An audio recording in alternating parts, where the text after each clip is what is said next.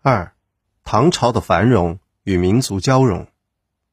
建立，公元六百一十八年，李渊在长安称帝，建立唐朝，是为唐高祖。随后，唐军逐渐消灭各支起义军和割据势力，统一全国。贞观之治，唐太宗统治时期，政治开明，史称贞观之治。背景。唐太宗吸取隋王的教训，措施：轻徭薄赋，劝课农桑，戒奢从俭，知人善任，虚怀纳谏。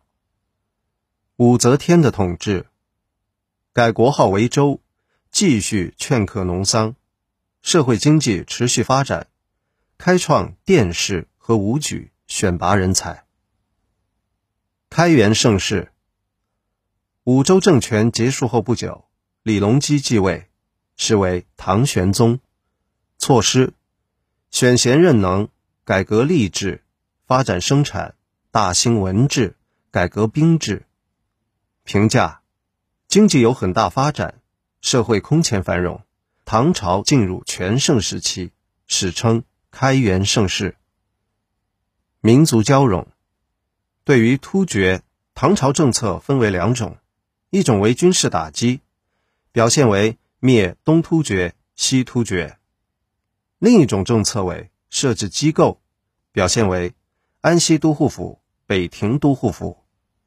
回纥，唐朝政策分为两种，一种为归附，表现为在唐军支持下灭东突厥；一种为册封，表现为册封古力菲罗为怀仁可汗。吐蕃，唐朝政策为和亲，表现为文成公主入藏，唐太宗将文成公主嫁给吐蕃赞普松赞干布。另一个政策为会盟，表现为唐蕃会盟。漠河，唐朝政策为册封，表现为渤海郡王。必备知识清单：隋王唐兴。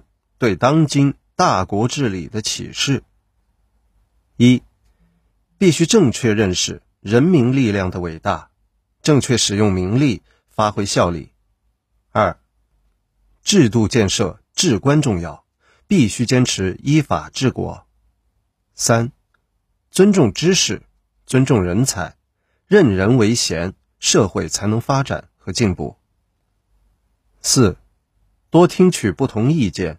随时调整政策，以适应实际情况。唐朝开明的民族政策。